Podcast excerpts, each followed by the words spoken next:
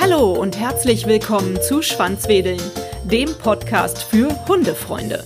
In meinem ersten Interview in diesem Podcast unterhalte ich mich mit Madeleine Zamani, Hundetrainerin aus Köln. Seit über 14 Jahren trainiert Madeleine Hunde bzw. deren Herrchen und Frauchen. Wir haben uns bei ihr in der Hundeschule getroffen und sprechen über Madeleines nicht ganz geraden Weg zu ihrem Traumberuf, über die Eigenarten von unterschiedlichen Hunderassen, die Wichtigkeit der Welpenschule und bekommen Tipps, wie man die richtige Hundeschule findet. Und am Ende gibt es natürlich noch den ultimativen Tipp von Madeleine für euer Hund-Mensch-Team. Herzlich willkommen, Madeleine. Schön, dass du heute mit mir dieses Interview führst. Mein erstes in diesem Podcast, also Premiere. Äh, stell dich doch am allerbesten selbst mal den Hörern vor, wer du so bist und was du machst. Ja, ich bin die Madeleine und mir gehört die Hundeschule Kolonia. Seit, ja, ich bin jetzt fast seit zehn Jahren in Köln. Vorher war ich in Bremen und bin auch seit fast 13, ja, 12, 13 Jahren jetzt Hundetrainerin. Wie bist denn du dazu gekommen und war das schon immer dein Berufswunsch, was du heute machst? Absolut nein. Also mein Berufswunsch war immer Architektin werden. ist ja total nah dran. Und dann, ja, bin ich auf den Hund gekommen und irgendwie, ja, da kam eins zum anderen. Nein, das war nie, das war nie gewünscht. Ich habe was ganz anderes gelernt. Ich habe Rechtsanwaltsfachangestellte gelernt. Das äh, glaubt man nicht. Und das habe ich genau die drei Jahre in der Ausbildung gemacht und dann ähm, ging es noch weiter im Messebau und so. Also Vielleicht erklärst du noch mal kurz, wie es dann über diese Umwege, also beziehungsweise wie der Hund dich vielleicht dazu gebracht hat, dann äh, Hundetrainerin zu werden. Das kam sehr viel später.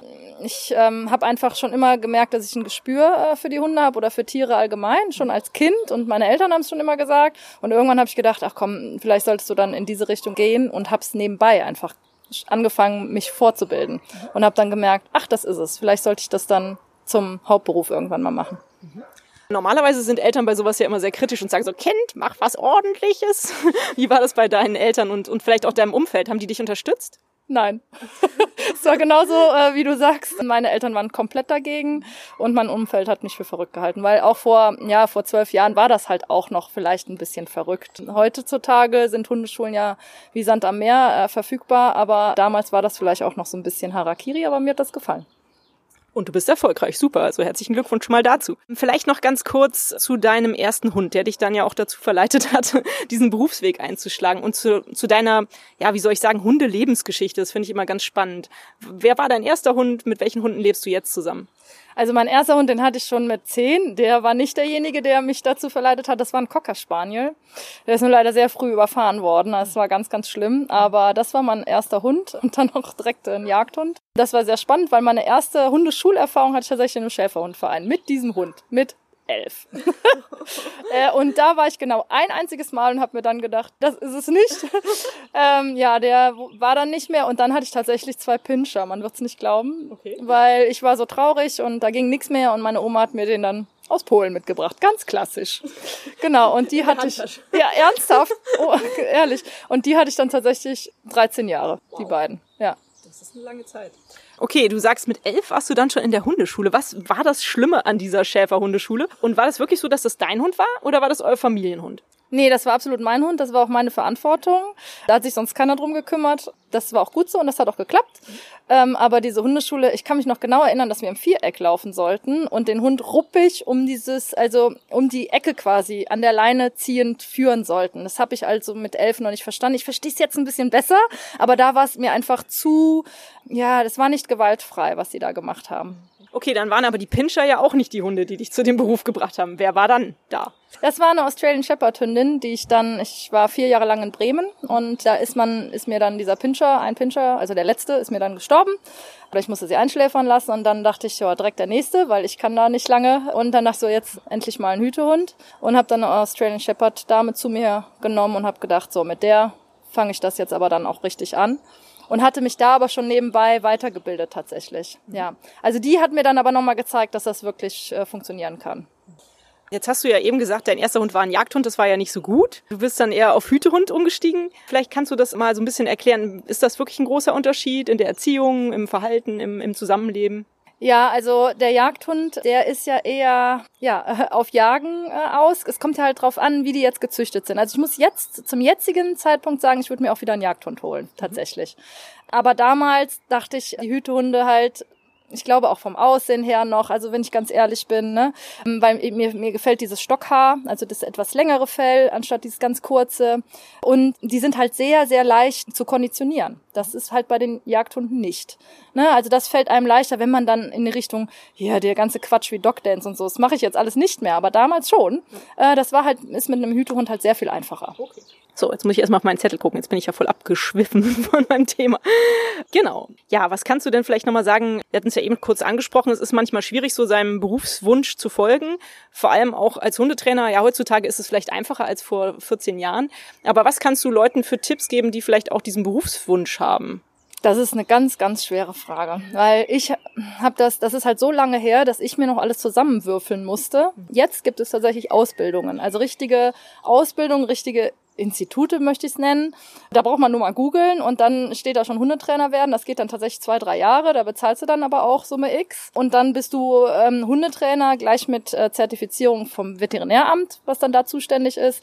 Und das ist eigentlich das Einzige, was man heute noch machen muss. Es ist jetzt nicht so mein Ding und es wäre es auch heute nicht. Und ich muss ganz ehrlich sagen, so viele Hundeschulen wie es gibt, wäre ich vorsichtig ja. heutzutage. Also da bin ich ganz ehrlich. Mhm. Ich wüsste nicht, ob ich Nein, also ganz ehrlich, wenn ich jetzt nochmal drüber nachdenken würde, jetzt nochmal anzufangen, würde ich es nicht tun. Hm, na gut, okay. Ich hoffe, die Leute, die den Traum haben, lassen sich trotzdem nicht davon abbringen. Aber vielleicht erklärst du uns mal, du sagst ja auch, du hast äh, viele unterschiedliche Kurse gemacht, um halt einfach diese Hundetrainer-Fähigkeit aufzubauen. Nach welcher Philosophie arbeitest du denn und warum? Individualität ist das allererste und wichtigste und ähm, Humor ist sehr, sehr wichtig und ganz viel Herz. Das ist meine Philosophie, ähm, weil ich finde, es wird viel zu viel nach, äh, nach einem Schema gearbeitet. Noch und das geht einfach nicht. Ich kann nicht mit der 80-jährigen Oma, mit ihrem kleinen, keine Ahnung, Pudel, ganz klassisch, äh, so arbeiten wie mit der 15-jährigen mit ihrem Hütehund. Das funktioniert einfach nicht. Äh, und da kann ich nicht beiden das gleiche raten, obwohl sie vielleicht ein ähnliches Problem haben. Oder ich kann nicht der Oma sagen, so, der Pudel kommt jetzt äh, aus dem Bett vom Sofa und das ist ihr ein, ein einziger Lebensinhalt, der noch existiert. Da muss ich halt gucken, finde ich einen anderen Weg. Das finde ich total wichtig. Mhm. Herz und Humor ist in meinen Stunden, steht an oberster Stelle. Und ja, das ist, finde ich, total wichtig. Ich glaube, das ist bei dir auch eher eine Lebenseinstellung, oder? ja, total. ja. Dann ist es auch authentisch, dass es dazu gehört. Kannst du noch mal ganz kurz zusammenfassen, wie du deine Ausbildung gemacht hast? Oder ist es schwierig? Nee, ähm, ich habe halt angefangen mit Seminaren. Also ich habe ganz klassisch die besten Hundetrainer in, in Deutschland gesucht mhm. und da dann Seminare besucht oder äh, hospitiert. Ganz lange in Augsburg hospitiert. Ach Gott, wo war ich denn? Aschaffenburg und weiß ich nicht, überall hier Günther Bloch und die ganzen äh, Wissenschaftler natürlich auch. Also ich habe, ich kann gar nicht zählen, wie viele Seminare ich gemacht habe. Mhm. Ja. Also ist das dann aber bei dir am Ende doch auch einiges ins Geld gegangen wahrscheinlich. Auch wenn ich das, ähm, wenn ich das in Summen nennen würde, könnte ich bestimmt sagen 14.000. Ich war noch in Kanada und so dann ah, ja. später. Mhm, okay. Genau. Ja. Warum Kanada? Wölfe. Wölfe. Ja, genau. Ah, cool. Wölfe beobachten. Äh, ja, das war auch richtig, äh, das war aufhellend, wenn ich das so sagen darf. Ja, mhm. ja. ja das glaube ich stark. Du hast ja dann auch zusätzlich, wenn ich das richtig weiß, äh, die Ausbildung zur Tierpsychologin gemacht. Was ist da nochmal der Unterschied und warum hast du das noch draufgesetzt? Das ist tatsächlich ein Studium gewesen. Und ich habe das draufgesetzt, um einfach mehr, tatsächlich hört jetzt blöd an, aber mehr über die Biologie und über die, äh, ja, wie das Hirn des Hundes funktioniert zu lernen und gar nicht in diese psychologische Schiene, wie man das menschlich vielleicht denken würde, weil ich kann mich ja mit dem Hund nicht aufs Sofa setzen. Deswegen ist Hundepsychologe immer so ein bisschen, ähm, aber ich wollte einfach ähm, ein bisschen mehr in diese, ja, Biologie rein und in dieses Hirn von einem Hund. Dann gehen wir doch mal äh, auf deine Hundeschule ein, die Hundeschule Kolonie. Hattest du in Bremen auch eine Hundeschule? Äh, mit einer äh, Partnerin zusammen äh, und die Hundeschule existiert auch immer noch und die hatte die auch vor mir schon cool. und ja, da war ich ja mit der zusammen bei dieser Hundeschule. Wie hieß die denn? Wo heißt die denn? Hundeschule OHZ hieß die, genau. Und die ist auch immer noch. Wo findet man die, wenn man die sucht? Im Internet. Okay. In Lilienthal ist die bei Bremen. Mhm. Ja. Ähm, und jetzt bist du halt die Hundeschule Kolonia. Das bist du. Was für äh, Kurse bietest du in der Hundeschule an und äh, für wen ist das sowas? Erklär mal so ein bisschen, ja, so eine Art Zusammenfassung. Agility, Mantrailing, Erziehungskurse, ne, sowas an Beschäftigung und ähm, für die Grundausbildung vom Welpen, Junghund, Erziehungskurs bis hin zu Special-Sachen wie jetzt Angsthundekurs ähm, oder sowas. Und äh, natürlich auch Privatstunden, klar, bei schwereren Fällen Aggressionen oder, oder, oder. Genau. Würdest du sagen, dass jeder Mensch mit seinem Hund in eine Welpenhundeschule gehen sollte? Ja, tatsächlich nicht nur, weil ich eine Hundeschule habe, sage ich das, äh, aus geschäftlichen Gründen, sondern tatsächlich, weil ich da einen Riesensinn drin sehe. Also wenigstens die Welpenschule und die Junghundeschule. Und dann kann man ja sagen, ich habe keinen Bock mehr. Aber durch diese Sozialisierung in dieser Welpenschule und der Junghundeschule kann man sich echt viel Leid ersparen da draußen. Was genau bedeutet das, Sozialisierung? Dass die Hunde sich miteinander ganz gut verstehen und da halt die Sprache lernen. Weil wenn du einen Hund kriegst, kennt er nur seinesgleichen. Also kriegst du einen Cocker Spaniel, kennt er nur Cocker Spaniel. Kommst du in die äh, Welpenschule, dann sind da halt die, ähm, die Plattschnauzen, wie die ganzen Bulldoggenarten und so weiter. Oder mal ein Chihuahua oder weiß ich nicht, die bewegen sich alle anders. Und jeder Welpe findet es eigentlich erstmal gruselig, tatsächlich. Und dann denkt er, ach, den gibt's auch noch, den gibt's auch noch. Und das ist halt ganz gut für draußen. Mhm. Weil da sind nun mal alle Rassen vertreten. Also sprich, dann hat man wahrscheinlich danach auch nicht mehr die Probleme mit einer Hundebegegnung auf dem Feld oder beim Spaziergang. Genau, wenn man es richtig macht und halt wirklich vom Gefühl her eine gute Hundeschule wählt, ja. Also man sollte schon bei der Welpengruppe aufpassen, dass es nicht nur eine Spielgruppe ist, sondern dass man auch was mitbekommt von der Trainerin dort vor Ort oder Trainer habe ich ja schon mal alles richtig gemacht mit meiner Lola. Äh, ich habe bei dir im Internet gelesen, es gibt den Obi-Kurs. Was bitteschön verbirgt sich denn dahinter? Ich wusste es jetzt nicht so einzuordnen. Da gehen wir in den Baumarkt. Nein. Ähm, Und da wird eine Hundehütte gebaut. Richtig. Hey, das ist eine gute Idee. Nein. Ähm, Obedience. Obedience heißt äh, die hohe Kunst der Unterordnung. Obedience heißt, halt, heißt nicht mehr als Unterordnung, mhm. ne, Grundgehorsam.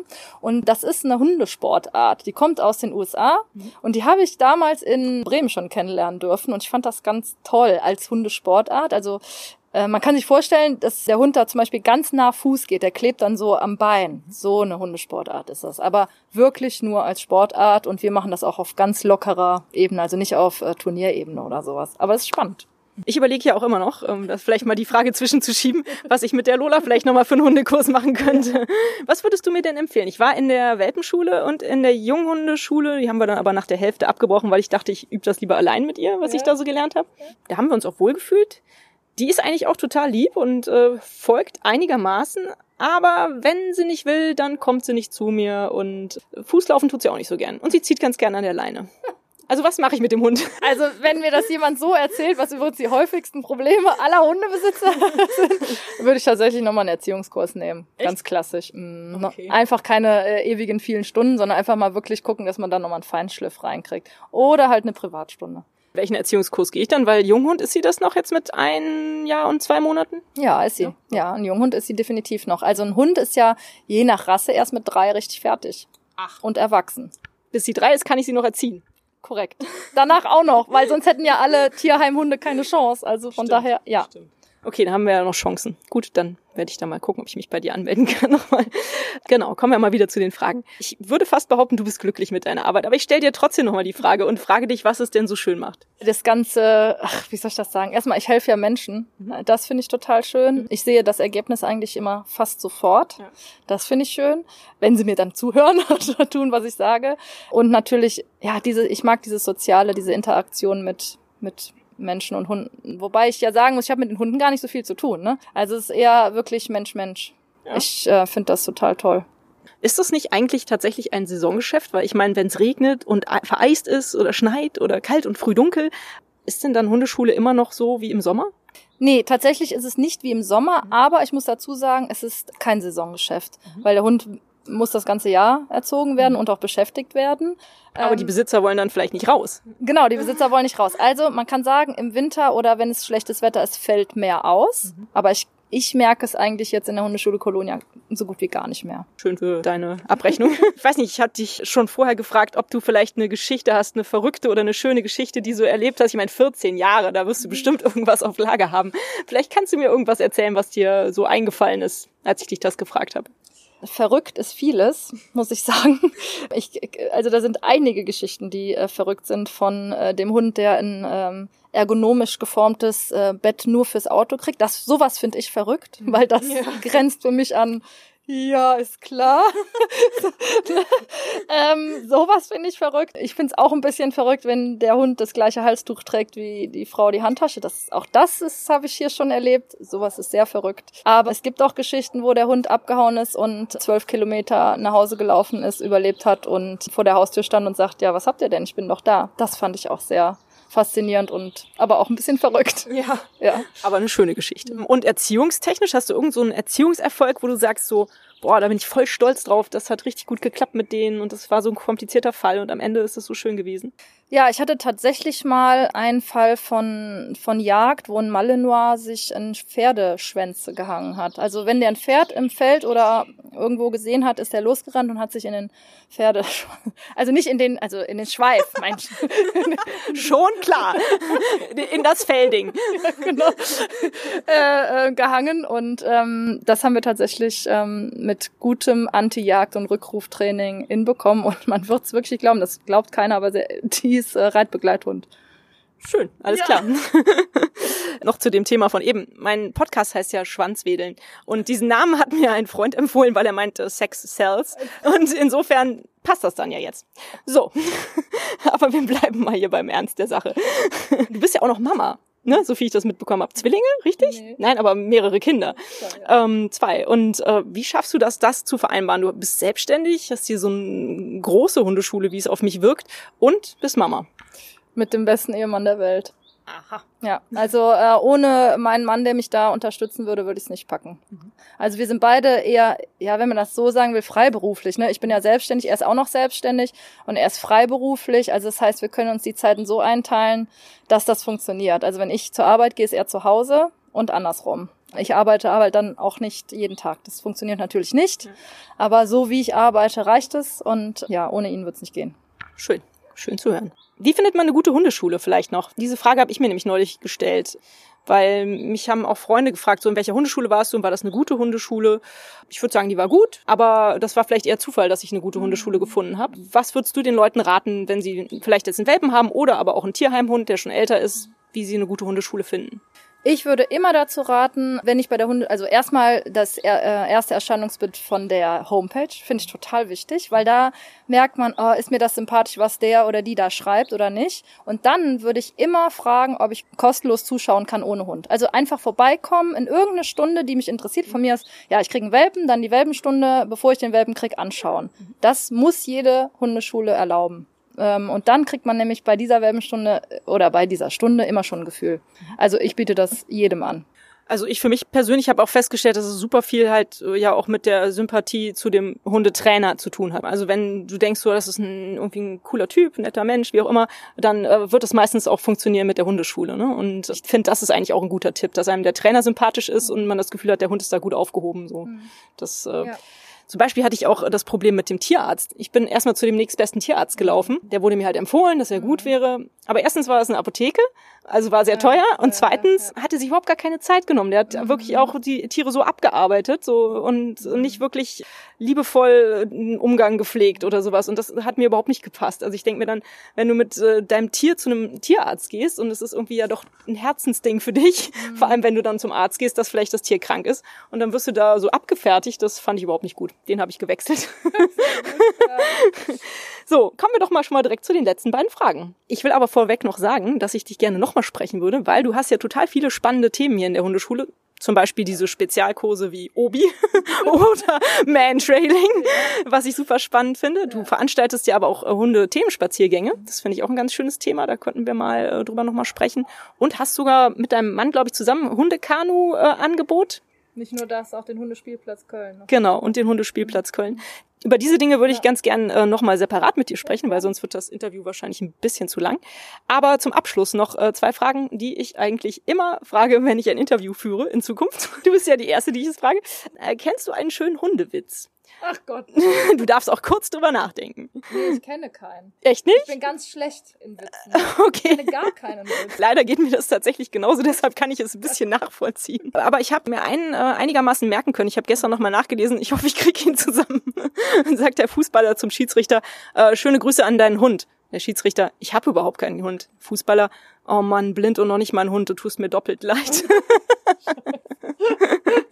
den konnte ich mir einigermaßen merken. Vielleicht kannst du mir die nächste Frage beantworten. Hast du einen Top Tipp für Hundehalter. Egal, worum es jetzt geht. So Verhaltensweisen gegenüber dem Hund, Erziehungstipps, dein Top-Tipp, den du vielleicht den Zuhörern noch am Ende mit auf den Weg geben kannst. Tatsächlich, einen Top-Tipp habe ich und zwar so natürlich wie möglich. Mhm. Das ist mein Tipp, weil es wird viel hochgekocht, äh, was nicht hochgekocht werden muss. So natürlich wie möglich mit dem Hund äh, umzugehen, ist, glaube ich, das Allerbeste. Und intuitiv. Also immer wenn ich irgendwelche Privatstunden habe bei schwierigen Hunden oder egal wo, machen die, machen viele Leute, ich sag mal 80 Prozent aller Leute intuitiv eigentlich schon sehr viel richtig, sind sich nur sehr unsicher. Mhm. Man sollte darauf schon vertrauen und dann seinen Hund beobachten. Und dann macht man eigentlich gar nicht so viel falsch. Mhm. Diesen Tipp kenne ich auch aus der Kindererziehung. da habe ich den auch mal bekommen. Okay, dann sage ich ganz herzlichen Dank für das nette Interview und äh, auf bald. Ja, sehr gerne. Damit ist das erste Interview hier im Schwanzwedeln Podcast auch schon vorbei. Ich verspreche, beim nächsten Mal stelle ich meine Fragen etwas langsamer und spreche nicht ganz so schnell. Hat euch dieser Podcast gefallen, dann teilt ihn doch mit euren Freunden und gebt mir eine 5-Sterne-Bewertung, denn nur so werden auch andere Hundefreunde auf den Podcast aufmerksam. Nun knuddelt euren Hund und gebt ihm ein Leckerchen und sorgt für ein Schwanzwedeln. Bis zur nächsten Folge. Wuff! Und tschüss.